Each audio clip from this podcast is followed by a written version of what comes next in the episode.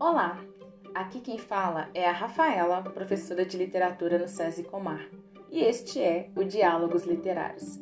Neste episódio, irei falar um pouco sobre o texto O Relógio de Ouro, de Machado de Assis. Este texto pertence ao gênero conto e tem um narrador bem interessante. Um narrador que, a princípio, parece ser de primeira pessoa, mas ele se mantém durante a narrativa na posição de narrador observador e, logo no início, anuncia o que ele vai contar: a história do relógio de ouro. Antes de continuar, se você não leu o texto, sugiro que você dê uma pausa nesse podcast. Leia o texto e depois continue ouvindo as observações aqui destacadas, pois vai ter spoiler. O Relógio de Ouro foi publicado no livro Histórias da Meia-Noite em 1873.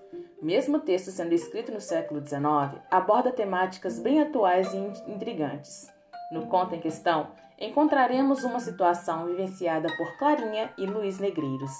Tudo começa quando o marido de Clarinha chega em casa e se depara com um objeto, nada mais, nada menos que um relógio de ouro.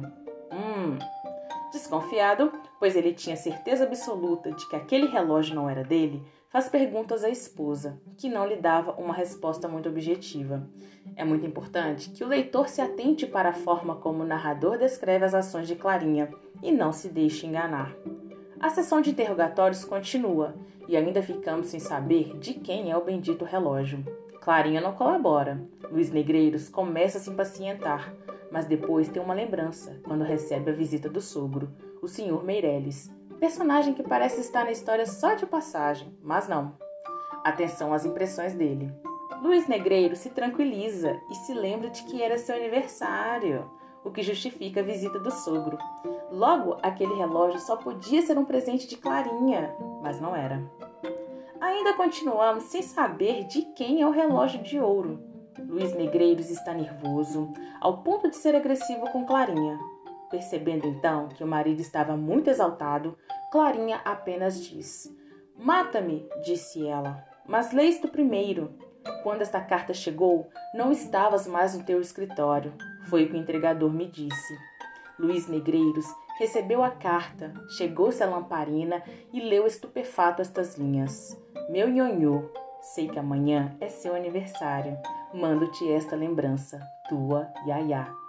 Eita! Então quer dizer que o relógio era do Luiz Negreiros, ou melhor, para o Luiz Negreiros? Então, de que valeu esse chilique todo, hein, Luiz Negreiros? E a Clarinha, que leitura podemos fazer sobre o seu comportamento diante dos questionamentos do marido?